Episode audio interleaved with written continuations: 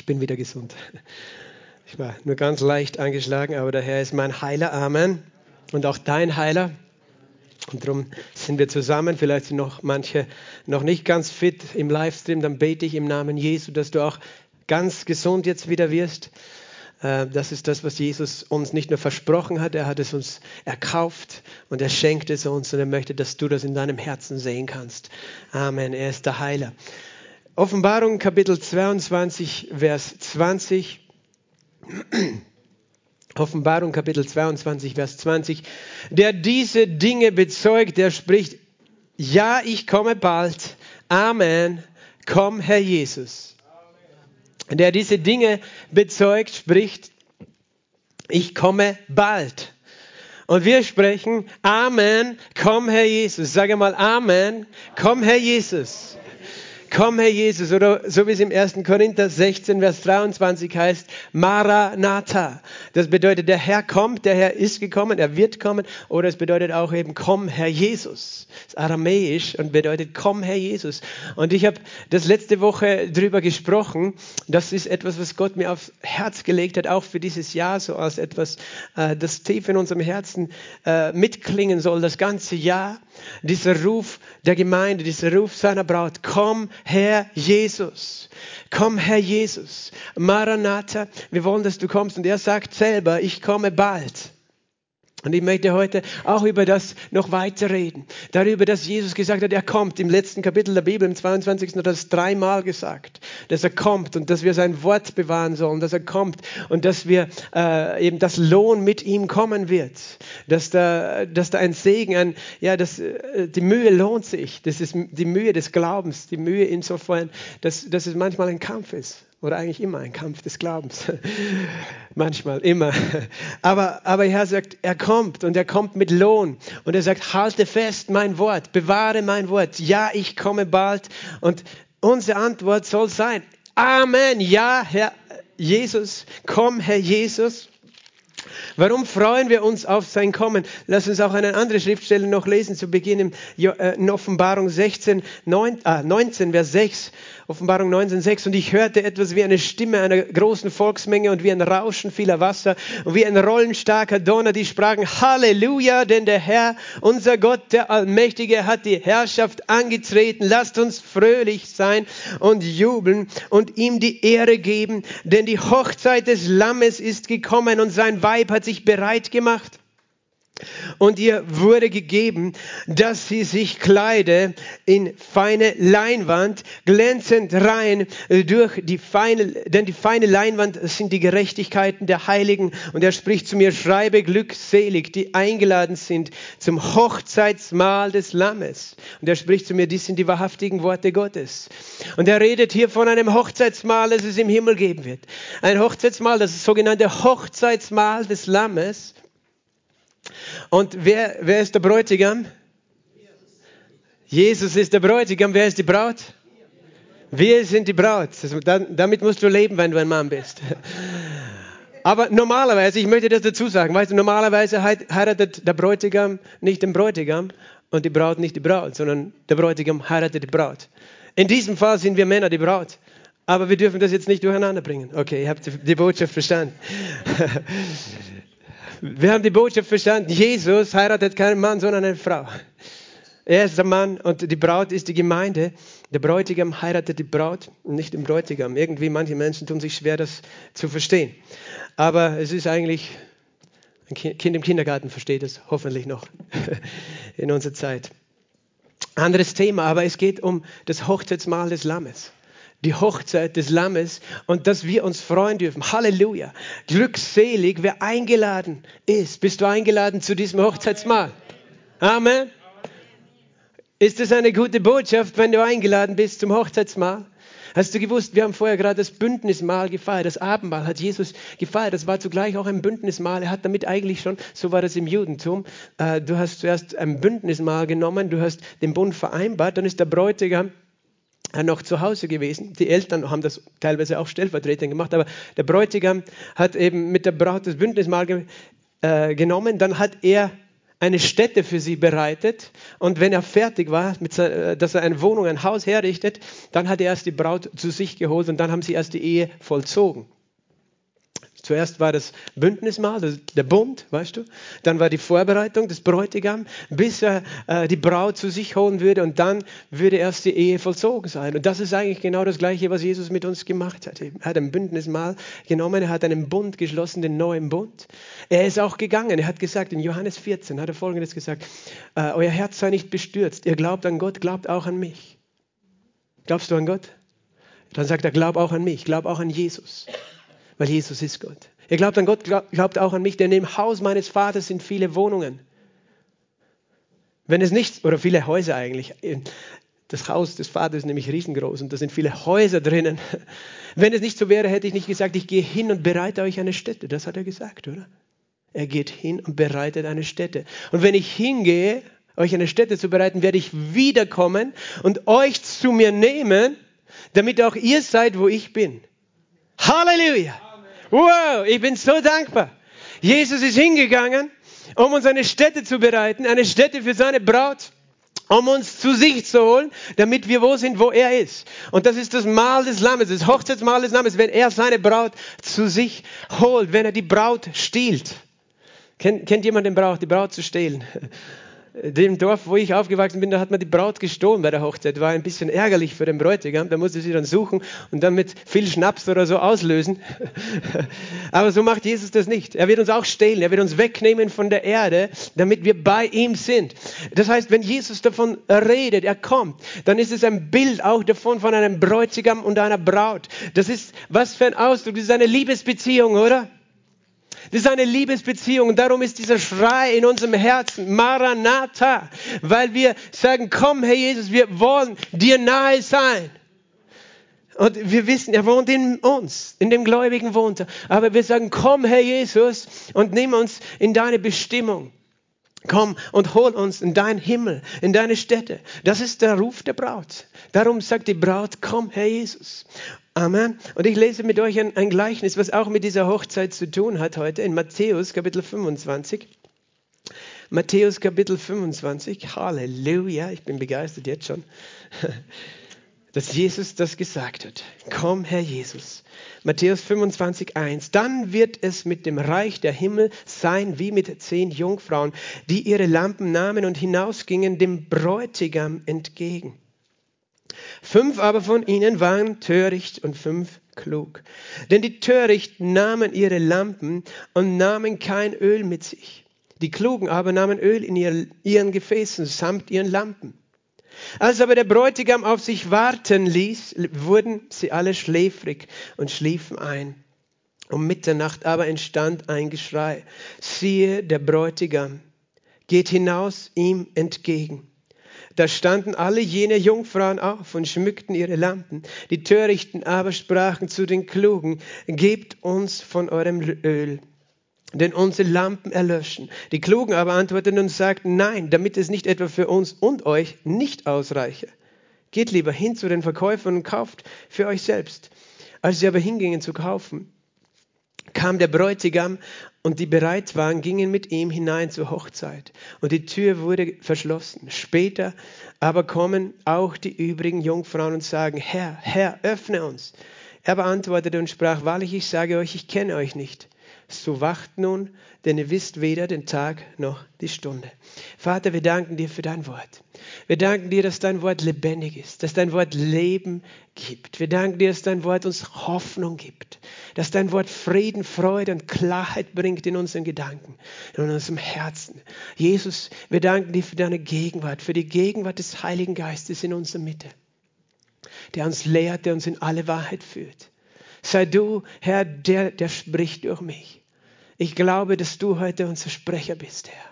Ich bete, dass du zu unseren Herzen sprichst und uns veränderst. Herr, dass du unser Herzen veränderst. Dass wir dir glauben, Herr, und uns über dich freuen. Herr, dass wir dich suchen, sehen und anbeten werden. Jeden Tag. In Jesu Namen. Amen. Amen. Der Bräutigam kommt. Das ist der Titel heute. Der Bräutigam kommt. Es gibt eine Hochzeit. Das ist, das ist so ein uraltes Bild Das durchzieht die ganze Bibel.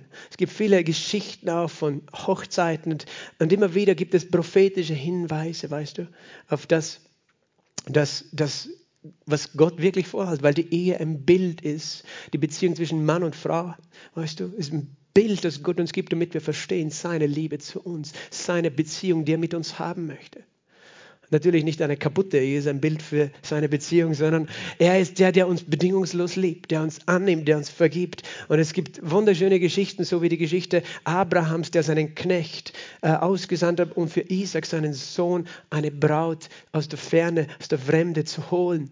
Und das ist ein Bild, wie Gott der Vater den Heiligen Geist sendet, der, der für seinen Sohn, Jesus Christus, eine Braut zubereitet und zu Jesus führen wird. Das ist, was der Heilige Geist tut. Amen. Und, äh, und Jesus selber hat auch diese Geschichte erzählt von dem Hochzeitsmahl, das der König, der Vater seinem Sohn bereitet. Und, und alle möglichen Menschen sind eingeladen, aber die viele wollen gar nicht kommen. Die sagen, ah, ich habe bessere Dinge zu tun. Andere bringen sogar seine Knechte um und dann ladet er stattdessen die einfachen Menschen ein, die auf den Straßenkreuzungen, die Armen, die Krüppel, die Blinden, die Lahmen, die Schwachen, die, die ihr Herz aufgemacht haben zu diesem Hochzeitsmahl. Halleluja. Gott sei Dank haben wir den Ruf gehört, oder? Weil wir wollen nicht ausgeschlossen sein, sondern es ist das größte, größte Ereignis der Menschheit, das wir je erleben werden, dass der, der Vater für seinen Sohn eine Braut holt und diese Braut sind wir und dass wir eingeladen sind, nicht nur als Gäste, sondern als die Braut selbst. Der höchste Gast, oder? In der Hochzeit. Halleluja! Und auch diese Geschichte ist eine Geschichte, ein Gleichnis, und weißt du, dieser Begriff eben der Braut und der Bräutigam, der hat auch etwas damit zu tun, über den, das ich letzte Woche gesprochen habe, nämlich die Sehnsucht, die in unseren Herzen ist.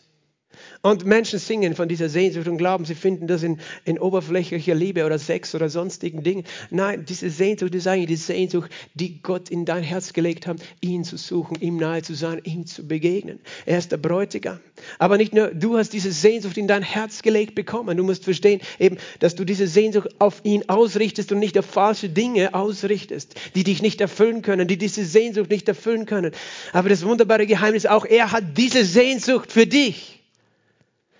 Er hat das für seine Braut, er, er liebt seine Braut. Und deswegen gibt er uns dieses Bild, damit wir verstehen wie, verstehen, wie seine Liebe sich ausstreckt nach seinen Kindern, nach den Menschen, wie, wie er einfach so ein Verlangen hat dass wir nicht in einer kaputten, zerstörten Welt leben, die sie, die, wo, wo, Menschen ja, arm sind, krank sind, hungrig sind, sich gegenseitig fertig machen, Kriege führen, böse Dinge, äh, Menschen reiche, arme unterdrücken und so weiter so weiter, dass er möchte uns bei sich haben. Er möchte einen Ort des Friedens haben. Amen. Jesus ist der Bräutigam und hier ist die Geschichte von, wo Jesus selber, Jesus erzählt, weißt du, er redet über das Kommen, über sein Kommen. Und ich weiß, wenn ich über sein Kommen rede, manche Leute tun sich schwer mit diesem ganzen Thema. Es kann viele Ängste auslösen im Menschen. Was bedeutet das? Jesus kommt. Und, und was, was meint er? Weil du merkst, es hat irgendwas mit Veränderung zu tun. Mit einer großen Veränderung sogar. Und manche wollen gar nichts drüber lesen, äh, lesen, hören. Manche wollen die Bibel so auslegen, dass sie das alles nur einfach in eine symbolische, bildhafte Sprache sehen und, und das gar nicht wörtlich nehmen wollen. Ähm, ich glaube, Jesus redet sehr klar und sehr wörtlich und er redet so klar von seinem Kommen, so viel von seinem Kommen. Und es ist so ein wichtiges Thema, weil es etwas mit unserem Herzen macht. Wenn wir dieses Thema ausblenden, dann, dann verpassen wir etwas, was in unserem Herzen sein soll. Nämlich diese, dieser Wunsch, komm Herr Jesus. Darum können wir dieses Thema nicht verschweigen. Und weißt du, für mich ist immer auch eine Herausforderung. Ich will nicht, dass, wenn ich über dieses Thema rede, dass Menschen verängstigt nach Hause gehen oder verwirrt nach Hause gehen oder eingeschüchtert oder wie auch immer, was sie denken, äh, was ist das Ganze? Sondern es ist eigentlich die größte Freudenbotschaft, die wir haben. Amen. Es ist eine frohe Botschaft. Komm, Herr Jesus, es ist keine schlechte Nachricht, auch wenn manche das eben beängstigt, weil es etwas Ungewisses ist. Aber es ist eine gute Botschaft und diese Geschichte erzählt Jesus eben selber. Er redet ja auch in Kapitel 24 schon über sein Kommen, über das Kommen des Menschensohns. Und in Kapitel 25 eben, er vergleicht das Reich immer mit zehn Jungfrauen. Da gibt es dann ganz viele verschiedene Arten, das zu interpretieren. Wer sind die zehn Jungfrauen? Ich werde euch vielleicht später noch meine Meinung dazu sagen. Man kann, wenn man Gleichnisse liest, manches ist ja leicht oder klar zu erkennen, zu interpretieren, manches äh, kann ja unterschiedlich auch wahrgenommen werden. Äh, wir sollen, glaube ich, nicht an diesen Dingen äh, dann stecken bleiben, wenn wir versuchen, alles Details irgendwie auszulegen. Sehr oft legen wir dann unsere eigene Meinung hinein, aber unsere Meinung ist nicht unbedingt die Wahrheit. Äh, darum müssen wir aufpassen nicht überall unsere eigene Meinung hineinzulesen. Ich glaube, oft geht es darum, dass wir das Herz Jesu in einer Geschichte verstehen. Und hier ist das Herz Jesu in einer Geschichte. Das sind zehn Jungfrauen, die warten auf den Bräutigam. Das sind die Brautjungfrauen, das ist nicht die Braut selbst. Darum glaube ich, dass es eigentlich jetzt rein ähm, wenn ich es eschatologisch auslege, dass es sich auf das Volk Israel bezieht, äh, als erstes und nicht die Gemeinde Jesu in der jetzigen Zeit. Aber wir können auf jeden Fall ganz viel daraus lernen. Das heißt, du, du musst verstehen, die Bibel hat verschiedene Ebenen, wie du sie liest und verstehst. Die, das sind welche, die warten auf den Bräutigam sozusagen. Sie gehen ihm sogar entgegen. Sie wissen, in welche Richtung er wohnt. Fünf waren töricht, fünf klug. Der Unterschied zwischen den einen war, die einen haben Öl dabei, die anderen nicht weil sie machen sich auf, scheinbar äh, äh, ist es schon Abend oder äh, nehme ich mal an, weil sonst hätten sie keine Lampen sowieso mitgenommen. Und das heißt, die Klugen nahmen Öl in den Gefäßen. Und da gibt es eben einen Unterschied zwischen zwei. Die einen sozusagen, die leben im Moment und überlegen nicht, was später sein könnte, sind sozusagen nicht vorbereitet für die Zukunft und andere sind vorbereitet. Das ist schon eine Botschaft, die wir lesen können in diesem Text. Da gibt es einen Unterschied zwischen denen, die vorausdenken und denen, die nicht vorausdenken. Kennt, ihr diesen Begriff? Heute gibt's, heutzutage gibt es den Begriff Prepper. Wer weiß, was ein Prepper ist? Ein Prepper ist einer, der sich prepared, vorbereitet. Für was? Für den großen Blackout oder für die große Katastrophe. Der füllt sein Haus äh, mit Lebensmitteln an, äh, am besten auch noch Waffen. Wenn, wenn Chaos und Anarchie ausbricht, dann, dann baut er sich seinen Bunker und seine Burg. Dann kann er ein Jahr im Atomkrieg überleben oder so. Das ist ein Prepper.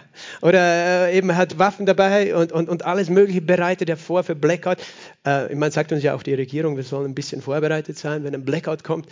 Also ich, ich sage, es ist nicht grundsätzlich schlecht, ein bisschen vorbereitet zu sein, aber es gibt manche, die, die nehmen das sehr, sehr äh, ernst oder haben ganz, ganz viel Angst auch, was alles sein könnte. Und die bereiten sich vor und haben den Keller voll Konserven. Aber Jesus sagt in dieser Geschichte nicht, wenn du dich vorbereitest auf die Zukunft, ist das Wichtigste, dass dein Keller voll Konserven ist, sondern dass deine Lampe voll Öl ist und dein Gefäß voll Öl ist. Amen. Er redet von etwas Geistlichen, wie wir uns vorbereiten auf die Zukunft. Und manche verpassen das. Es gibt Leute, die verpassen das komplett. Der redet nicht davon, was wir alles einbunkern müssen für die Zukunft. Ich vertraue ihm, dass er, dass er uns durch die Wüsten führen kann, weißt du, mit Manna vom Himmel und sonst. Und schickt er Wachteln oder er schickt eben Raben, die uns füttern. Ich glaube einem Gott, der Wunder tut. Aber ich glaube, er redet davon, dass unser Herz vorbereitet sein soll. Amen. Dass unser Herz vorbereitet sein soll. Denn das Interessante ist eben, der Bräutigam ließ auf sich warten. Hast du das auch gelesen? Jesus hat gesagt, ich komme bald. Ich komme bald. Es gibt Kulturen, weißt du, wo das auch sehr dehnbarer Begriff ist. In Österreich oder Deutschland ist es vielleicht bald, heißt, okay, du bist in einer Minute da oder in fünf. Aber in anderen Ländern kann es sein, ich komme bald, ja, in ein paar Stunden oder morgen vielleicht. Äh, da ist, äh, der Bus kommt bald, weißt du, das wissen wir nicht, wann er dann genau kommt. Es gibt so Länder, da ist es anders, aber ich glaube trotzdem, bald ist für uns, die wenigsten für uns, wirklich lange. Aber hier ist der Bräutigam ließ auf sich warten. Und für manche ist es so, dass sie sagen, Jesus lässt auf sich warten. Jesus lässt auf sich warten. Und, sie, und weil sie sozusagen des Wartens müde sind, auf ihm warten. Also es geht hier auch eben ums Entgegengehen, ums eben Öl mithaben, vorbereitet sein. Es geht ums Warten und ums Wachsein. Aber irgendwann übermannt dich der Schlaf. Und sie schliefen ein und das heißt, um Mitternacht entstand ein großes Geschrei. Sehe, der Bräutigam geht hinaus ihm entgegen. Um Mitternacht heißt es dann, der Bräutigam kommt. Plötzlich ist der Moment da. Sag mal, plötzlich. Plötzlich, weißt du. Plötzlich wird er kommen. Glauben wir überhaupt, dass Jesus kommt? Ich möchte, dir, dass du, ich möchte, dass du dir selbst diese Frage stellst. Was erwarten wir von diesem Begriff oder was, was für ein Verständnis haben wir, wenn wir hören, Jesus kommt, der Messias kommt. Weißt du, die Juden haben gewartet auf den Messias. Schon zur Zeit Jesus haben sie gewartet auf den Messias, auf den König, auf den Gesalbten. Sie, sie, für sie war es eigentlich ein Wunsch in ihrem Herzen, dass der Christus, der Gesalbte, der König kommt. Sie hatten zwar eine eigene Vorstellung damit. Ihre Vorstellung war, eben, es gab einen König äh, äh vor, vor tausend Jahren vorher, vor Jesus gekommen ist, namens David, der war so gesalbt mit der Kraft des Heiligen Geistes, dass er einem Riesen äh, mit einer Steinschleuder bezwungen hat. Und dass er dann alle Feinde besiegt hat, die eben ihnen ihr Land streitig machen wollten in Israel. Und äh, dieser König war ein, ein, König, der auch die Menschen geliebt hat, der Gott geliebt hat. Und sie wünschten sich und wussten, Gott hat gesagt, es wird ein Sohn kommen, der Sohn Davids, der Messias. Und das heißt, sie warteten auch auf einen König. Und sie wussten, ein König kommt. Aber als er dann gekommen ist, haben sie es komplett verpasst. Weil sie haben erwartet, dass er kommt wie ein König und er ist gekommen, weißt du, auf einem Eselsfohlen ist er nach Jerusalem eingezogen, nicht mit einem Schwert in der Hand die Römer zu vertreiben. So, und er ist dann am Kreuz gestorben und sie haben gedacht, das kann nicht der sein, der, der die Feinde besiegt, weil der wird ja selber besiegt. Er sagt, er ist der König der Juden, aber er kann nichts ausrichten gegen die Feinde, also glauben wir ihm nicht. Versteht ihr, das war für die Jünger, äh, die Juden. Aber die Jünger, die haben verstanden, dass Jesus der Messias ist. Und die haben sich so gefreut. Als sie verstanden ist, du bist der Christus, der Sohn des lebendigen Gottes. Das war für sie die größte Freude. Diese Erkenntnis, Jesus hat gesagt, der Vater im Himmel hat euch das offenbart. Aber sie haben das nicht ganz einordnen können, weil sie haben gesehen, dass Jesus die Krankheiten und die Dämonen bezwungen hat. Amen. Aber nicht, dass er gegen die römischen Heere gekämpft hat. Weil Jesus ist gekommen und er ist gekommen wie ein Lamm das Lamm Gottes geschlachtet. Und, und die Jünger, die haben, haben das nicht einordnen können. Als er nach Jerusalem eingezogen ist, haben sie gedacht, na vielleicht jetzt zeigt er, wer er ist und was er kann.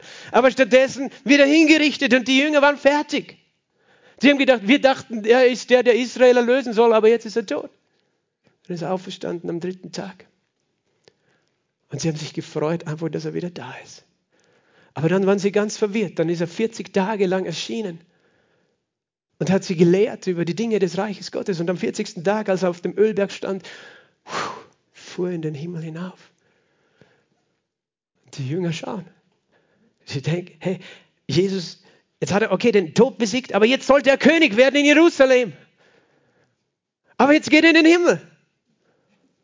Verstehst du, ich denke, die waren in, im nächsten Moment richtig enttäuscht, verwundert, weil sie liebten Jesus.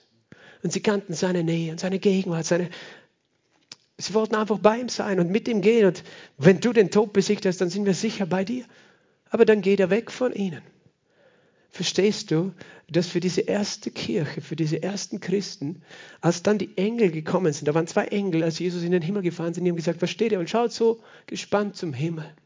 Dieser Jesus wird genauso wiederkommen, wie ihn habt hingehen sehen. Genauso. Und genauso heißt genauso. Das heißt buchstäblich mit den Füßen auf der Erde. Leibhaftig. Nicht in irgendeiner Fantasie, nicht in irgendeiner Symbolik, sondern buchstäblich. Genauso wieder wiederkommen. Und das war eigentlich ein Trostwort für diese ganze Gruppe, 120 oder so damals, die noch Jesus nachgefolgt Die haben sich gedacht, oh, er wird wiederkommen. Und die haben vielleicht gedacht, vielleicht nächste Woche, vielleicht nächstes Monat, vielleicht im Herbst. Er wird wiederkommen. Verstehst du? Und von da an hat die Gemeinde gewusst, Jesus kommt wieder. Und er wird wiederkommen. Und die haben gesagt, hast du schon gehört? Jesus kommt wieder. Sagt es, komm Herr Jesus. Wir wollen, dass er wiederkommt, oder? Weil es hat sich ja im Natürlichen auf dieser Welt nichts zum Besseren geändert. Die Römer waren noch immer an der Macht. Da war ein Krieg, da war ein Bürgerkrieg, ein ganz schlimmer Bürgerkrieg dann in Jerusalem. Die Stadt wurde vernichtet von den Römern. Es war brutal, diese Zeit. Aber jeden Tag, weißt du, haben die gehört, komm Herr Jesus, komm. Warum war das ihr Herzensschrei? Ihr Herzensschrei war es deshalb, weil sie konnten dieser brutalen politischen Macht nicht wirklich was entgegensetzen. Das, was sie gemacht haben, sie haben weiter erzählt von Jesus. Menschen sind gläubig geworden, Menschen sind errettet worden. Es hat 300 Jahre gedauert, bis der römische Kaiser errettet war. Es hat sich wohl was verändert. Dann dachten sie, dachte die Kirche so, jetzt ist alles perfekt. Der römische Kaiser ist Christ. Aber weißt du, wir sehen das Mittelalter und wir sehen, wie viel Kriege und Brutalität und Streit es gab, gerade in Europa, wo auch das Christentum war. Also scheinbar macht es einen Unterschied, ob ein römischer Kaiser Christ ist oder ob Jesus selber der Kaiser oder der König ist auf der Erde. Verstehst du? Die Christen haben gelernt zu sagen, Maranatha, komm Herr Jesus. Und das war eine Hoffnung in ihren Herzen. Und es ist eine Hoffnung, und ich glaube, es ist nicht die Hoffnung, die in den Sprüchen steht, weil in den Sprüchen heißt, hingezogene Hoffnung macht das Herz krank. Ich glaube nicht, dass Jesus uns diese Hoffnung gegeben hat und sie dann lange hinzieht, damit wir krank werden. Nein, sondern diese Hoffnung macht etwas mit uns. Es ist die Hoffnung, die du brauchst, jeden Tag. Ich komme, Herr Jesus. Die Erwartung, die du brauchst, jeden Tag. Die erste Kirche lebte mit der unmittelbaren Erwartung der Wiederkunft. Es kann jederzeit sein, dass Jesus wiederkommt. Sie haben noch nicht verstanden, dass andere Dinge noch passieren mussten, aber sie lebten mit der Erwartung seiner Wiederkunft. Okay, und jetzt sind wir heute da und wenn wir hören, Jesus kommt wieder, dann denken die meisten an das Ende der Welt. Das Ende der Welt, weißt du, das ist ein Abgrund und da ist ein Wasserfall und dann ist ein endloses Loch. Nein, das Ende der Welt ist nicht das Kommen Jesu. Das Kommen Jesu ist nicht das Ende der Welt. Es, ist, es redet von einem Ende in der Bibel tatsächlich, wenn er kommt, aber es ist nicht das Ende der Welt. Manche denken, Weltuntergang. Wenn Jesus kommt, Weltuntergang. Nein. Lies deine Bibel. Wenn Jesus kommt, wird er regieren als König in Jerusalem für tausend Jahre. Wenn Jesus kommt, wird das der einzige erste Moment seiner Geschichte, wo wirklich Frieden ist auf dieser Erde. Wenn wir diese Welt lieben, wünschen wir uns, dass Jesus kommt. Oder? Wenn wir das nicht tun, dann weiß ich nicht, was mit uns verkehrt ist. Weil die schaffen es nicht, Frieden zu machen, oder? kämpfen da im Osten schon wieder seit fast einem Jahr. Die können nicht. Menschen schaffen das nicht. Aber Jesus, Jesus schafft es. Für uns sollte es die frohe Botschaft sein. Aber es gibt so viel Verwirrung bezüglich Lehre über die Wiederkunft Jesu und über die Endzeit. Weißt du, was manche hören? Manche denken, okay, wenn Jesus wiederkommt, da gibt es ein Gericht. Was für ein Gericht? gibt ein Gericht über Gottlosigkeit, über die Sünde auf dieser Welt. Es gibt ein Gericht auf dieser Welt, weißt du?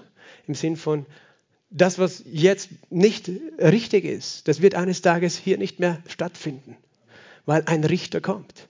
Es gibt ein Gericht auf dieser Erde. Aber das Gericht heißt nicht das Ende der Welt. Es gibt auch ein Endgericht, das ist aber dann erst tausend Jahre später. Aber das Gericht ist eigentlich eine Hoffnung für uns, weißt du? Es ist wie wenn du, äh, du hast einen Schwerverbrecher, der läuft daraus, draußen rum, schießt alle nieder. Dann freust du dich, wenn es ein Gericht gibt, wenn die Polizei ihn erwischt und er vor Gericht steht. Damit er das nicht mehr tut. Das ist eigentlich, was bedeutet, wenn Jesus als Richter kommt. Er sagt, stopp mit dem ganzen Morden und Töten und Brutalität. Ich bin so dankbar. Aber, aber es ist nicht das Ende der Welt. Und dann gibt es noch dieses, ja, aber wenn Jesus wiederkommt, da ist ja vorher noch, da gibt es ja diesen Antichrist. Weißt du, Jesus hat nicht gesagt, wir sollen warten auf den Antichrist. Er hat gesagt, wir sollen warten auf ihn. Ja, aber, aber für die Christen, wie wird das sein? Und der Trübsal, ich habe so einen Begriff gehört, ich werde heute keine Lehre über diese Dinge alle geben. Ich möchte dir nur so viel sagen. Das ist mein Herzensglaube. Es gibt viel Verwirrung über diese Dinge, weil Menschen die Bibel nicht lesen und nicht in gerader Richtung schneiden, nicht teilen, nicht zuteilen, was spricht wer zu wem. Okay, es gibt Dinge, die spricht Jesus zu seinem Volk, zu den Juden. Es gibt eine Trübsal, eine Trübsal-Bedrängnis Jakobs, aber das hat nicht mit der Gemeinde zu tun. Es gibt eine Entrückung am Ende der Trübsal und es gibt eine Entrückung vor der Trübsal. Was ist die Entrückung? Entrückung ist, wenn der Bräutigam die Braut holt. Und das, was die Bibel uns lehrt, das ist das Geheimnis, das Paulus lehrt, ist, dass die Braut weggenommen wird von der Erde. Braut wird weggenommen. Und dann kommt eine kurze Zeit von sieben Jahren, wo Jesus Dinge in Ordnung bringt auf diese Erde. Und dann kommt er buchstäblich auf diese Erde. Aber ich möchte dir diese gute Nachricht nicht vorenthalten. Als Kind Gottes haben wir eine glückselige Hoffnung. Diese Hoffnung heißt Entrückung. Für uns bedeutet, wenn der Bräutigam kommt, zuerst kommt er nämlich in der Luft und dann erst auf der Erde. Zuerst kommt er und nimmt seine Braut zu sich. Amen. Ich weiß, es gibt wahrscheinlich Leute, die würden mir jetzt zehn Bibelstellen sagen und mit mir diskutieren über viele Dinge. Ähm, ich diskutiere da jetzt nicht. Ich habe einfach eine Überzeugung in meinem Herzen, nicht nur ich, sondern die Gemeinde Jesu, weißt du schon, die Urkirche hat es geglaubt. und gelehrt und erwartet.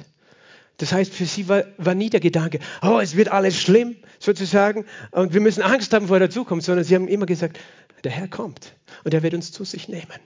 Der Bräutigam kommt und wir werden beim Mahl des Herrn sein, beim Hochzeitsmahl des Herrn. Und jeden Tag war das die Hoffnung. Wir werden, weißt du, wir müssen nicht das Gericht auf dieser Erde erleben. Nein, müssen wir nicht. Aber dann sagst du, Pastor, aber dann ist ja das doch das Ende.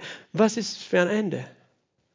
Ja, mein Leben ist dann zu Ende, wenn Jesus kommt und mich von der Erde wegnimmt. Nein, es ist nicht zu Ende. Es ist eine, noch eine bessere Nachricht. In dem Moment, wo er kommt, verwandelt er deinen Körper der, der manchmal wehtut, manchmal müde ist, manchmal verwirrt ist, depressiv oder so. Und dieser Körper wird 100% so wie der Körper von Jesus sein. Der wird nie wieder sterben können, keine Schmerzen haben, keinen Hunger, kein Leid. Und du wirst mit diesem neuen Körper ewig leben. Und ich sage dir, was ist besser? Aber Pastor, ich habe noch viel zu tun auf dieser Erde. Weißt du, Warum manche Menschen Angst haben vor dieser Botschaft? Weil manche Menschen machen ganz komische Dinge, wenn sie über die Wiederkunft Jesu reden, lehren über das Kommen Jesu. Sie sagen, aber dann, weißt du, macht dir gar nichts mehr Sinn. Am besten, ich setze mich zu Hause und warte, dass er kommt. Nein, sollst du nicht. Du sollst das tun, was zu tun ist. Jeden Tag. Und das ist kein Widerspruch. Aber manche Menschen bringen das nicht zusammen. Paulus hat zu den Thessalonikern geschrieben, in den zwei Briefen, über das Kommen Jesu. Er hat ihnen klar gesagt, dass Jesus wiederkommt. Weißt du, was das Ergebnis war? Manche haben gesagt, okay, dann brauche ich nicht mehr arbeiten, weißt du, brauche auch keine Pensionsversicherung mehr, weil bis dahin ist Jesus schon da und ich bin weg. Also ich werde nicht mehr arbeiten, ich werde, weil wir leben nur mehr für den Herrn. Und Paulus war sehr klar, hat gesagt, weißt du, was, was ich dir sage, ihr lieben Thessaloniker, ihr sollt nicht unordentlich leben, sondern wer nicht arbeiten will, soll auch nicht essen. So einfach. Wir leben auf dieser Welt und wir sollen unseren Geschäften nachgehen. Luther hat das glaube ich, gesagt, aber ich kann es nur sinngemäß wiedergeben. Du sollst jeden Tag, weißt du, so leben, als ob Jesus wiederkommt, aber du sollst äh, planen, als ob er erst in tausend Jahren wiederkommt. Wenn Jesus morgen wiederkommt, pflanze ich heute noch einen Baum. So auf die Art. Und das ist, das ist, das ist, was ich dir auch sagen möchte. Diese Botschaft ist uns nicht gegeben, dass wir wahnsinnig werden, dass wir nur mehr an die Zukunft denken, dass wir nur mehr denken, was alles sein könnte und, und nicht mehr, weißt du, wir haben den Kopf, glauben wir, im Himmel, aber die Füße nicht mehr auf der Erde, sondern du sollst von mir aus den Kopf im Himmel haben, aber die Füße auf der Erde. Und nicht Bodenhaftung verlieren. Du hast ein natürliches Leben und Jesus weiß das. Und, und jeden Tag kannst du ganz normal dein natürliches Leben leben. Aber dennoch gibt Jesus dir die diese Hoffnung. Er kommt wieder. Jeden Tag können wir mit dem leben. Und das gibt uns als eine Freude. Und es sollte eine Freude in unserem Herzen auslösen, nicht eine Angst. Wenn du Angst hast, dann ist etwas in deinem Glauben noch nicht am richtigen Ort. Wenn ich höre, Jesus kommt wieder, Amen, komm Herr Jesus, dann möchte ich, weißt du, ich möchte nicht sagen, ja, aber Jesus, ich wollte vorher noch eine Weltreise machen und ich wollte das und das und das und das noch erleben. Bleib noch ein bisschen. Ich habe noch ein bisschen zu tun auf der Erde. Manchmal denken wir so, weil wir keinen Begriff haben davon, was es bedeutet, dass er wiederkommt. Und aus, aus dem sagen wir das, weil wir ja in, in einem sicheren, schönen Land leben. Und keine Ahnung, was es heißt, jetzt im Bombenhagel zu sitzen, ohne Strom und ohne Heizung und ohne Essen. Ähm, weil ich glaube, es gibt verschiedene Leute auf äh, in verschiedene Zeiten, verschiedene Menschen auf dieser Welt, die das Ganze unterschiedlich wahrnehmen würden. Und es war immer ein Trost der Gemeinde. Und er kommt. Und weißt du, wann er gekommen ist? Um Mitternacht ist er gekommen. Ich möchte, ich möchte das nur nebenbei erwähnen, aber ich glaube, dass er sehr bald kommt. Und das sollte jetzt auch keine Angst machen. Aber ich glaube das. Erstens hat er gesagt, er kommt bald. aber Verstehst du? Es gibt so viele Zeichen in der Bibel, prophetische Zeichen, die sich erfüllen. Zum, Bible, zum, zum, Bible, zum Beispiel sagt, also, sagt die Bibel, die Welt ist in sechs Tagen erschaffen, sechs Tagen, dann kam das siebte Tag, an dem ruhte Gott. Es waren sechs Tage Schöpfung und, und dann der siebte Tag und es waren buchstäbliche Tage, Morgen und Abend. Aber es gibt einen Vers im Psalm 90, den auch Petrus zitiert, der sagt, und zwar genau in dem Kontext. In 2. Petrus Kapitel 3 sagt er, eben es gibt viele, die zweifeln an dem Kommen von Jesus und die spotten und sagen, es war immer schon alles gleich. Und ihr Christen sagen, Jesus kommt. Und er sagt, denen ist nicht bekannt, dass es auch schon mal eine Sintflut gegeben hat. Und außerdem sagt er, der Herr ist, ist, er verzögert nicht die Verheißung, sondern Er ist langmütig, weil er nicht will, dass irgendjemand verloren geht. Und außerdem soll er wissen, dass bei dem Herrn tausend Jahre wie ein Tag sind und ein Tag wie tausend Jahre. Und verstehst du, die Schöpfung waren sechs Tage und dann ein Tag Ruhe. Und die, wenn du die biblische Zeitrechnung hernimmst, und ich glaube an die biblische Zeitrechnung, nur so nebenbei, vielleicht hältst du mich jetzt auch für komisch, aber die Bibel lehrt uns, es waren 4000 Jahre von Adam bis Christus und 2000 Jahre von Christus bis jetzt. Das sind 6000 Jahre. Wenn ich sage, das sind dann sechs biblische Tage, dann denke ich, dass bald der siebte Tag anfängt, oder? Das siebte Jahrtausend, von dem es heißt, dass wir mit Jesus tausend Jahre herrschen auf dieser Erde. Mit dem verherrlichten Körper werden wir auf dieser Erde herrschen.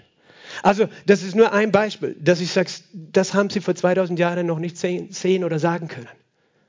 6000 Jahre. Und, und dann das siebte, äh, siebte Jahrtausend. Gott sagt auch im Hosea, er sagt, nach zwei Tagen werde ich euch auferwecken, am dritten Tag werdet ihr von meinem Angesicht leben. Er redet auch vor seinem Volk Israel. Und diese zwei Tage sind 2000 Jahre. 2000 Jahre, nachdem er sein Volk verworfen hat. Das war eben, nachdem sie Jesus abgelehnt haben, sind vergangen, oder? 2000 Jahre. Zwei Tage. Am dritten Tag werde ich wieder beleben. Das redet von der Auferstehung auch seines Volkes. Ich gebe dir noch einen dritten Punkt. Weißt du, in Genesis 6 wird uns gesagt, Gott gibt dem Menschen 120 Jahre. Es waren 120 Jahre, die, die Noah gepredigt hat, bis das Gericht gekommen ist. Es waren nicht 120 Jahre, die die Arche gebaut hat. Die jüdische Überlieferung sagt, er hat fünf Jahre nur gebraucht. Aber 120 Jahre hat er gepredigt. Und, und äh, im Judentum, weißt du, teilt man äh, die Zeit in Schmitterjahre. Jedes siebte Jahr ist ein Sabbatjahr und jedes 50. Jahr ein Jubeljahr. Im Jubeljahr, im Erlassjahr, im Erlassjahr, da gehen alle Sklaven frei aus. Und, und jeder kommt wieder zu seinem Besitz. Und es ist interessant, wenn du die Jubeljahre zählst, es gibt ein jüdisches Buch, das zählt die Jubeljahre, das Buch der Jubeljahre, Jubiläen, Jubilees auf Englisch, äh, das auch von, von der Schöpfungsgeschichte weggeht. Und das teilt die ganze Geschichte der Menschheit in Jubeljahre. Weißt du, das ist circa 40 Jubel, also nicht circa, es waren 40 Jubeljahre von Adam bis Abraham. Circa 2000 Jahre. Von Adam bis Abraham, bis ausgezogen ist von den Heiden. Es waren weitere 40 Ju Jubeljahre von Abraham bis Christus. Nochmal 2000 Jahre. Interessant ist auch, dass es, es waren 40 plus 10 Jahre von Adam bis das Volk Israel im verheißenen Land eingezogen ist. Das war in einem Jubeljahr, in einem 50. Jahr, circa 1500 vor Christus. Das war das 50. Jahr. Im 50. Jahr, weißt du, gehen alle in die Freiheit und sie sind ins verheißene Land gekommen. Also es waren 40 plus 40 Jubeljahre. Und weißt du, das ist jetzt seit dem Tod Jesu fast schon 40 Jubeljahre fertig sind.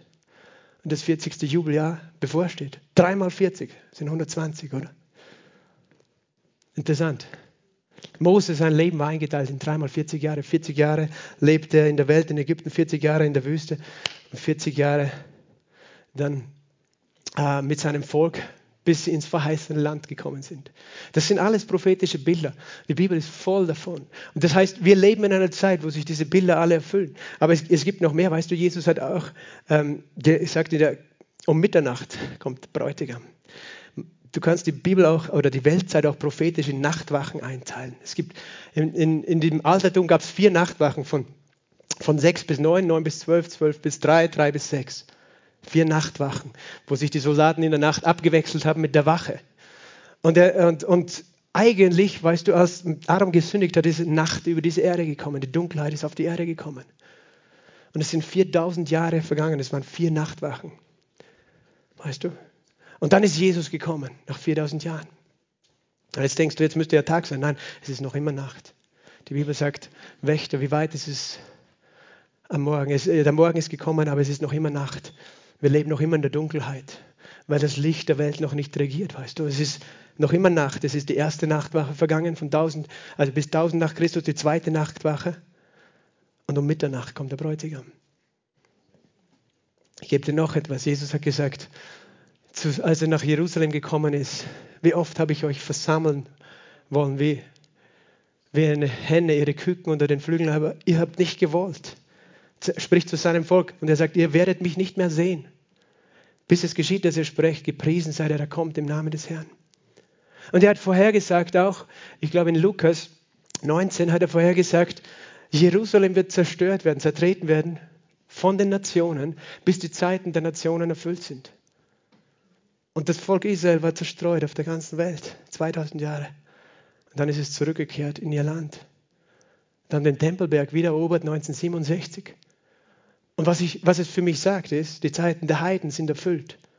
Weil die Bibel uns lehrt, dass Jesus kommt erst, wenn, äh, wenn die Vollzahl der Nationen gläubig geworden sind.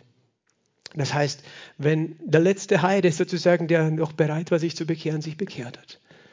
Und das ist alles etwas, das sich jetzt vor unseren Augen erfüllt hat. Jesus hat noch etwas gesagt, Matthäus 24, dieses Evangelium muss gepredigt werden allen Nationen. Da können wir jetzt drüber diskutieren. Hat es, ist es schon zu allen Nationen gekommen? Ich denke ja, aber Gott allein weiß es. Und ich sage das nicht, um dir Angst zu machen. Ich sage dir nur deswegen, weil manche Leute nehmen dieses Ja, Jesus sagt, er kommt bald, aber das kann man ja alles nicht ernst nehmen. Ich sage, wir sollten es ernst nehmen. Weißt du, auch wenn er erst in tausend Jahren kommen würde, will ich es heute ernst nehmen, weil die Gemeinde ist aufgefordert, es ernst zu nehmen. Warum? Weil es etwas mit uns macht. Jakobus schreibt im Jakobusbrief im fünften Kapitel, Vers 7, Habt Geduld, Brüder, bis zur Ankunft des Herrn. Siehe, der Bauer wartet auf die köstliche Frucht der Erde und hat Geduld ihretwegen, bis sie den Früh- und den Spätregen empfangen. Habt doch ihr Geduld, stärkt eure Herzen. Denn die Ankunft des Herrn ist nahe gekommen, seufzt nicht gegeneinander, Brüder, damit ihr nicht gerichtet werdet. Siehe, der Richter steht vor der Tür. Und er sagt, die Erde empfängt zuerst den Frühregen und den Spätregen. Die Pfingstler haben das immer so gesehen, die haben gesagt, das erste Jahrhundert war das Jahrhundert des Heiligen Geistes. Es war der Frühregen. Dann war eine Zeit der Trockenheit. Der Sommer ist die Zeit der Trockenheit, wo die Ernte reif wird. Dann, äh, dann gibt es noch den Spätregen vor der Ernte. Und der Spätregen hat begonnen vor 120 Jahren, als der Heilige Geist neu gefallen ist auf die Gemeinde und die Pfingsterweckung die ganze Welt erfasst hat. Okay, das ist auch nur, dass du verstehst. Wir leben in einer anderen Zeit als vor 2000 Jahren. Wir wissen, der Spätregen ist auch schon da. Und für mich ist es ein Grund zu jubeln. Rainer Bonke, das möchte ich euch auch noch da als, als einen, eine schöne Anekdote geben. Ein paar Jahre bevor er zum Herrn gegangen ist, Rainer Bonke, ein mächtiger Mann Gottes, Evangelist, der Millionen, zig Millionen Menschen, über 100 Millionen, glaube ich, in Afrika zum Herrn geführt hat durch seine Evangelisationen. Ein paar Jahre vor seinem Lebensende, ich glaube in Deutschland auf einer Konferenz, hat er gepredigt und er hat erzählt von der Geschichte, dass im Himmel gibt es eine Wolke von Zeugen, die uns umgeben. Und das sind die Heiligen, die Gläubigen, die schon vor uns in den Himmel gegangen sind. Die sind unsere Zeugen. Und er beschreibt das so, wie wenn du in einem Stadion bist, bist äh, da gibt es ein, ein Spiel und da gibt es rundherum eine Menge im Publikum, die, die schauen zu, die feuern an ihre Spieler. Und er sagt, so ist es mit den Wolken der Zeugen, die sind im Himmel und die, die feuern uns an. Und er, hat, er hat sein Leben und seinen Dienst verglichen mit einem Staffellauf, wo er die Staffel weitergetragen hat. Beim Staffellauf übergibst du die Staffel, weißt du, einer nach dem anderen lauft. Äh, und es sind viele vor uns gelaufen in den letzten Jahrhunderten, Jahrtausenden für das Evangelium. Und er hat gesagt, und er hat sich gesehen, wie er lauft mit der Staffel in der Hand und wie er die, die Zeugen im Himmel hört, Reinhard, schneller, schneller. Und er hat sich gedacht, aber warum soll ich schneller laufen als ihr? Ich kann nicht schneller. Und sie, sie haben ihm geantwortet, oder der Herr hat ihm geantwortet, Reinhard, es ist die letzte Runde. Amen. Amen. Halleluja. Noch ein bisschen leise in dieser presbyterianischen Kirche. Halleluja.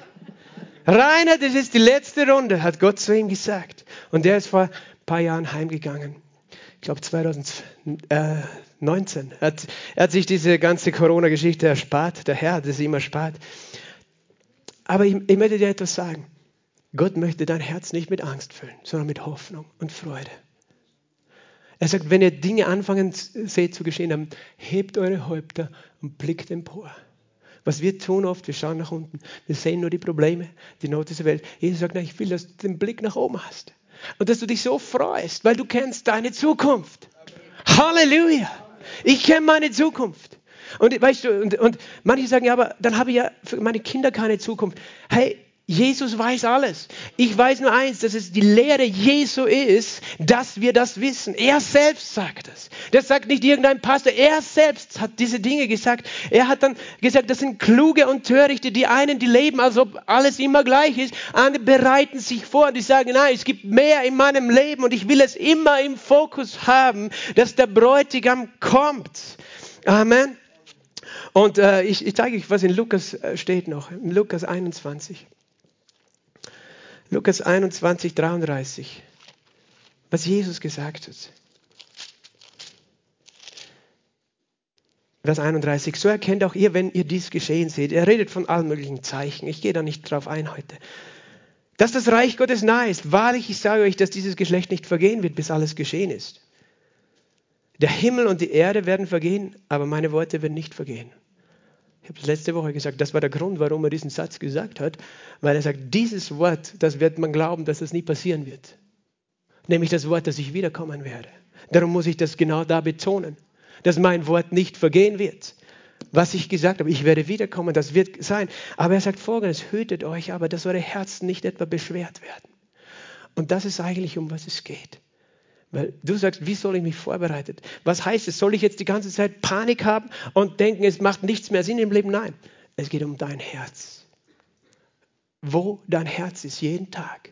Hüte dich, dass dein Herz nicht beschwert ist von was? Von Völlerei. Das bedeutet auch von Rausch, von einfach sich zumachen, damit man einfach, du, ich bin ein Hedonist, so, ich, ich habe hauptsächlich meine, meine Lusterfüllung in, in, keine Ahnung, Essen, Spaß, Sport, Sex, Urlaub und alles andere ist mir egal. Wir dürfen essen, wir dürfen trinken, weißt du, wir dürfen Urlaub machen. Aber, aber hüte dich, dass dein Herz nicht beschwert wird, weil du sozusagen flüchten willst. Weil du versuchst, ja, die Welt ist so schlimm, also hauptsächlich, weißt du, habe meinen maximalen Lustgewinn, solange ich lebe. Das ist nicht das Ziel deines Lebens. Dass dein Herz nicht beschwert wird von Völlerei und Trunkenheit. Und, hör zu, Lebenssorgen. Er sagt, dein Herz soll nicht beschwert sein von Lebenssorgen. Weißt du, ich kenne Christen, deren Herz ist beschwert von Lebenssorgen, weil sie so viel Angst haben, weil sie ständig die Politik und die Weltgeschichte deuten und, und, und, und sich informieren und was alles geschieht, was sich alles entwickeln könnte. Und ihr Herz ist voller Lebenssorgen. Und Jesus sagt, hüte dich, dass dein Herz nicht voller Lebenssorgen ist. Weil das, was Jesus nicht will, ist eine Braut, die voller Angst vor der Zukunft, voller Depression, die nur beschäftigt ist mit, was nicht alles Schlechtes ist auf dieser Welt. Oder auch, weißt du, deine Alltagssagen. Ja, aber weißt du, weil Wirtschaftskrise und so, hüte dich, dass dein Herz nicht beschwert ist von Lebenssorgen. Sondern was tun wir mit unseren Sorgen? Jesus, nehmen sie, wir geben sie, wir werfen sie weit weg. Und wenn sie immer wieder kommen, ich werfe sie auf dich, Jesus, weil ich will, dass mein Herz frei ist. Verstehst du, es redet nicht davon von einer depressiven, ängstlichen Kirche, sondern von einer Kirche, die einerseits sich nicht besauft, aber andererseits auch nicht voller Sorgen ist und voller Panik ist. Und dass, dass der Tag nicht plötzlich über euch hereinbricht wie ein Fallstrick, denn er wird über alle kommen, die auf dem ganzen Erdboden ansässig sind. Wacht nun und betet zu aller Zeit, dass ihr imstande seid, diesem allem, was geschehen soll, zu entfliehen. Das ist nur so nebenbei. Manche haben Angst vor dem, was geschehen soll. Jesus sagt, du kannst dem entfliehen. Das nennen wir die Entrückung.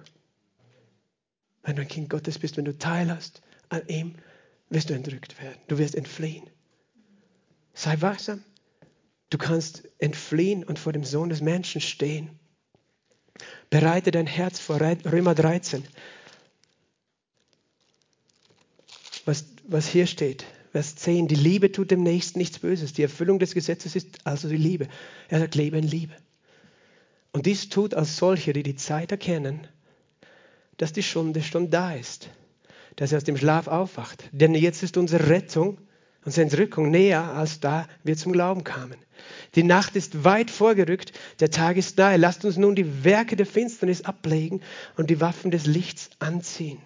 Lass uns anständig wandeln, wie am Tag, nicht in Schwelgereien und Trinkgelagen, nicht in Unzucht und Ausschweifungen, nicht in Streit und Eifersucht, sondern zieht den Herrn Jesus Christus an und treibt nicht Vorsorge für das Fleisch, das Begierden wach werden. Was, was ich hier lese ist, sei vorbereitet. Und wie sollst du vorbereitet sein? Leben, Leben der Liebe. Wenn, du, wenn jemand nach, weißt du, wenn wir wüssten, das ist der letzte Tag, was tun wir? Wir versuchen mit allen Menschen noch in Frieden zu sein, oder? Uns zu versöhnen. Wir wollen nicht diese Erde verlassen und mit Leuten in Unfrieden sein, wenn Jesus wiederkommt. Wir wollen in Frieden sein, nicht in Streit und nicht in Eifersucht. Weißt du, das ist etwas, was diese Botschaft mit sich bringt. Diese Botschaft, dass Jesus kommt, bedeutet, wir leben vorbereitet. Und diese Vorbereitung ist eine Vorbereitung des Herzens. Es gibt uns eine, eine, eine Dringlichkeit für Wachsamkeit und für Heiligkeit. Und darum ist diese Botschaft der Wiederkunft so ein wichtiges Thema für Jesus. Weil, weil du einfach du sagst, ich will vorbereitet sein, jeden Tag. Ich will nicht bedrückt, betrunken, ich will nicht in, in Streit, in Unfrieden sein. Johannes hat es so gesagt in Johannesbrief im 1. Johannes 3, Vers 2, er sagt, wir, wir, es ist noch nicht offenbar, was wir sein werden. Wir wissen, wenn Jesus offenbar wird, wenn er vom Himmel kommt, werden wir ihm gleich sein. Wir werden verwandelt werden. Denn wir werden ihn sehen, wie er ist. 1. Johannes 3, Vers 2. Und in Vers 3 heißt es dann, und jeder, der diese Hoffnung hat, reinigt sich selbst, wie auch jener rein ist. Jeder, der die Erwartung hat, dass Jesus wiederkommt, der reagiert darauf, indem er sagt, Herr, ich möchte mein Herz vorbereitet haben. Ich möchte mein Herz nicht voll Alkohol oder voll Streit haben, sondern von was? Von dem Öl, von dem Öl des Heiligen Geistes. Von seiner Freude, Halleluja. Von seiner Liebe, Halleluja. Von seiner Kraft. Ich möchte, dass mein Herz gereinigt ist. Jeder, der diese Hoffnung hat. Und darum, weißt du, die Gemeinde braucht die Botschaft, dass Jesus wiederkommt. Weil Jesus sagt, wer, wer diese Hoffnung, wer diese Erwartung gar nicht hat, der lebt auch so, als ob es gleichgültig ist. Auch als Christ. So, aber, aber die Leute, die das verstehen, die leben anders. Der reinigt sich selbst. Die sind wie die klugen Jungfrauen, die Öl mitnehmen, weil der Weg noch lang ist und sie haben Gefäße und das Öl ist dabei. Und jetzt möchtest du vielleicht die Frage stellen, aber Pastor, da waren doch Leute, die sind zu spät gekommen oder sind draußen geblieben. Was hat Jesus zu ihnen gesagt? Als sie angeklopft haben, verspätet, er hat gesagt, ich kenne euch nicht. Glaubst du, dass du diese Antwort bekommen wirst? Ich möchte dir etwas sagen. Ich möchte, dass du eine Sicherheit hast. Und Jesus möchte, dass du eine Sicherheit hast. Ich könnte jetzt als Pastor diese, diese Botschaft nehmen, weißt du, zu dir wird er vielleicht sagen, ich kenne dich nicht. Und dir drohen. Ich sage dir, wie geht es, dass ich sicher sein kann? Wie kann ich sicher sein, dass wenn ich eines Tages, wenn Jesus kommt, wenn ich vor ihm stehe, dass er nicht sagt, ich kenne dich nicht? Galater 4, Vers 9. So kommen wir schon langsam endlich zum Schluss. Galaterbrief, Kapitel 4, Vers 4 bis 9. Galater, Galater, Galater. So. Als die Fülle der Zeit kam, sandte Gott seinen Sohn, geboren von einer Frau, geboren unter Gesetz, damit er die loskaufte, die unter Gesetz waren, damit wir die Sohnschaft empfangen. Wir als Kinder Gottes, weißt du, wir, sind, wir haben Jesus angenommen, wir sind Kinder Gottes. Weil ihr aber Söhne seid, seid, sandte Gott den Geist seines Sohnes in unsere Herzen, der da ruft, aber Vater. Also bist du nicht mehr Sklave, sondern Sohn. Wenn aber Sohn, so auch Erbe durch Gott. Das sind diejenigen, die neu geboren sind. Diejenigen nennt Jesus Söhne und Töchter Gottes, die ihn aufnehmen. Das ist das einzige Kriterium. Hör gut zu. Damals jedoch, als ihr Gott nicht kannte, diente ihr denen, die von Natur nicht Götter sind. Jetzt aber habt ihr Gott erkannt. Vielmehr, ihr seid von ihm erkannt worden. Wenn du ein Kind Gottes geworden bist, dann bist du erkannt. Dann brauchst du nie Angst haben, dass er zu dir sagt, ich kenne dich nicht, weil du sein Kind bist. Die Frage ist nur, ob du sein Kind geworden bist. Der einzige Bedingung für diese Entrückung, für das Hochzeitsmahl des Lammes ist nicht, wie manche sagen, ja, du musst der beste Christ sein, dass du da dabei sein darfst. Nein, die einzige Bedingung ist, dass du neu geboren bist, dass du bekannt bist. Und ich sage dir ein Geheimnis. Die Geschichte Matthäus 25 redet von zehn Brautjungfrauen. Darum glaube ich, dass es ein Bild für das Volk Israel ist. Weil wir sind nicht die Brautjungfrau, wir sind die Braut selbst. Und wir werden sicher dabei sein, beim Hochzeitsmahl des Lammes. Halleluja. Wir werden sicher dabei sein beim Hochzeitsmahl des Lammes. Und trotzdem ist es an jedem von uns und jeder, der zuschaut, jeder, der diese Botschaft hört, selber zu entscheiden, ob ich Jesus aufnehme. Weil nur dann bist du ein Kind Gottes. Nur dann bist du Teil seiner Braut. Nur dann wohnt das Öl des Heiligen Geistes in dir. Aber da ist genug Öl. Amen. Die Frage ist nur, bist du eben ein Kind Gottes oder nicht? Und Jesus sagt, ich kenne dich. Du hast mich erkannt, aber ich möchte dir sagen, du bist von Gott erkannt worden. Und darum sollst du keine Angst haben. Und es gibt Christen, die haben Angst vor der Zukunft und Angst vor diesen Dingen, weil sie das alles nicht verstehen. Und denken, ja, werde ich da dabei sein? Von dem, was da irgendwer erzählt. Ja, du wirst dabei sein, wenn du glaubst an Jesus. Es ist der Glaube allein. Es ist der Glaube allein, der uns gerettet hat. Es ist der Glaube allein, der uns ans Ziel bringt. Weißt du, und in dieser Zeit, jetzt wo wir hier sind, und warten, dass er kommt. Er möchte, dass in dieser dunklen Nacht, dass dir niemals das Öl ausgeht. Was ist das Öl? Es ist die Freude am Herrn. Es ist das Freudenöl des Heiligen Geistes. Er möchte, dass deine Lampen brennend sind von seiner Liebe, von seiner Hoffnung, von seiner Freude. Amen. Manchen wird äh, vorgeworfen, die diese, Hoff diese Erwartung haben, ihr seid Christen, ihr versteckt euch nur und wartet, dass Jesus wiederkommt. Nein, wir sind die Menschen mit der größten Freude und der größten Hoffnung, die du haben kannst. Amen. Alles andere ist eine Lüge. Aber Jesus will, dass dein, Öl, äh, dein Ölgefäß voll ist. Lass uns gemeinsam aufstehen. Miriam, ich möchte dich bitten, dass du ins Klavier kommst. Es ist das Öl seiner Freude. Halleluja. Vater, wir preisen dich. Jesus, wir danken dir. Und Jesus, wir erheben dich. Wir danken dir, dass du der König der Könige bist, der Herr der Herren, der allmächtige Schöpfer. Jesus, der, der gesagt hat, der wird kommen, Herr, und der als Richter und, und Friedefürst und König kommen wird. Jesus, wir danken dir, dass du uns so sehr liebst. Halleluja. Du bist so wunderbar, Jesus. Du bist so heilig, Jesus. Halleluja. Schließe im Moment die Augen und sieh einfach Jesus. Sieh, als, sieh ihn als den König auf dem Thron. In einem wunderschönen Thronsaal. Sieh ihn aber auch als den, der dich so sehr liebt. Der sich so sehr sehnt und der einzige Grund, warum er noch nicht gekommen ist, weil er einfach noch mehr Menschen dabei haben möchte. Das ist der einzige Grund. Weil wenn er nur dich sieht, dann wäre er schon gekommen um alles zu vollenden. Aber er will noch viele andere sehen. Aber er liebt dich. Er liebt dich so sehr. Und Jesus, ich bete, dass du durch den Heiligen Geist dieses Wort versiegelst, Herr, dieses Wort in unsere Herzen brennst. Herr, dass wir vorbereitet sind, dass wir wachsam sind, dass wir voller Erwartung sind. Dass wir nicht einfach ignorieren, sondern dass wir uns sehnen nach dir, so wie du dich nach uns sehnst. Jesus, ich danke dir, dass du nicht willst, dass uns das Öl ausgehst, sondern dass du uns mit deinem Geist neu erfüllst. Halleluja. Und ich möchte auch diese Gelegenheit geben, wenn du sagst, ich bin aber nicht sicher, ob ich errettet bin, ob ich neu geboren bin. Es gibt nur einen Weg, sicher zu sein, nämlich mit dem Herzen zu glauben und mit dem Mund zu bekennen, dass Jesus Christus der Herr ist. So empfängst du ewiges Leben durch Glauben an, was er getan hat. Er hat deine Schuld getragen am Kreuz, er ist auferstanden.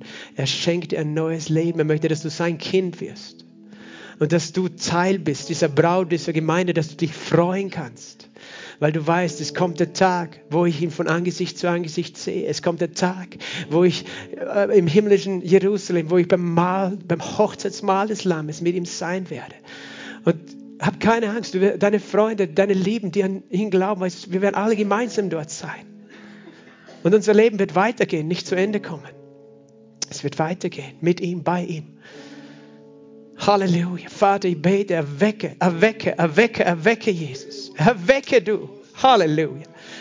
Heiliger Geist, sprich zu den Herzen, die nicht Sicherheit haben des Glaubens. Wenn du das nämlich bist, auch im Livestream, dann möchte ich jetzt eine Gelegenheit geben für dich, dass du umkehrst und ihn annimmst dass du sagst, Jesus, ich möchte umkehren von Gottlosigkeit, ich möchte umkehren von, von Sünde, ich möchte umkehren von einem Leben ohne dich und mit, ein, mit dir jetzt leben, ich möchte dich empfangen Ich möchte dich aufnehmen. Ich möchte glauben, was du für mich getan hast. Die Vergebung der Sünden empfangen, die nur du bewirkt hast, bezahlt hast mit deinem Blut.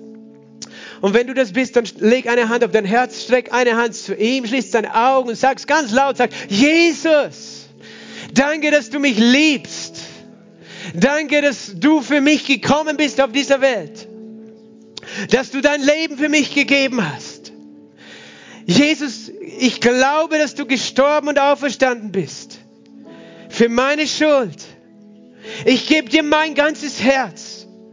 Herr, wasch es rein mit deinem Blut. Ich empfange die Vergebung aller Schuld. Ich empfange die Sohnschaft. Ich bin jetzt dein Kind. Du kennst mich und ich kenne dich. Amen. Und ich bete, dass der Friede Gottes jetzt dein Herz erfüllt. Dass der Friede Gottes und die Hoffnung Gottes dich jetzt erfüllt. Heiliger Geist, dass du bestätigst mit deinem Frieden diesen Glauben des Herzens, dass du ihn bestätigst. Herr, dass du jetzt eine Freude ausgibst, Herr. Eine Freude gibst über dein Leib, über deine Gemeinde, ein Öl ausgibst. Komm, Heiliger Geist, gieß aus das Öl, die Salbung. Halleluja. Borra baba shataya. Ora babaya la bajanta. Moshandrea la mashante. Oh, rapapaya la bangea la basombre. Oh, danke, dass du jedes Gefäß füllst. Halleluja. Aber bevor noch irgendwas, wenn noch irgendwas im Weg ist in unseren Gedanken, in unseren, ja, wenn da Streit ist, Unfrieden in unserem Herzen, Herr, dann wollen wir sagen, Herr, wir, wir wollen unser Herz wirklich alles, alles, allen Mist rausschmeißen, Jesus. Weil jeder, der diese Hoffnung hat, reinigt sich selbst. Oh, jeder, der diese Hoffnung hat, der, der, der sagt, ich will vorbereitet sein, ich will Lebenssorgen, Herr, wir werfen sie raus. Lebenssorgen und Streit und, und all die, die Probleme, Jesus, wir wollen auf dich gerichtet sein. Und wir danken dir, dass wir keine Angst haben müssen, weder wir noch unsere Kinder vor der Zukunft, sondern wir heben unseren Blick zu dir. Wir heben unseren Blick auf zu dir, Herr. Heiliger Geist, du hilfst uns, dass wir immer hinaufschauen, dass wir immer deine Schöne, deinen Himmel sehen, deine Freude, die vor uns liegt. Und ich bete, dass du jedes Gefäß heute füllst mit dem Öl deiner Freude, mit dem Öl des Heiligen Geistes. Herr, dass wir hell strahlen in den dunklen Zeiten, Herr. Herr, dass die Freude uns nie ausgeht, Jesus. Die Freude an dir und an deiner Berufung, an deiner Verheißung, an deiner Wiederkunft, Jesus. Halleluja. Halleluja, Halleluja. Fang an, ihn anzubeten. Fang an, ihn zu loben, ihn zu danken. Oh, Brashikaramasande. Oh, Rabadaya Labajante Keria Sombre.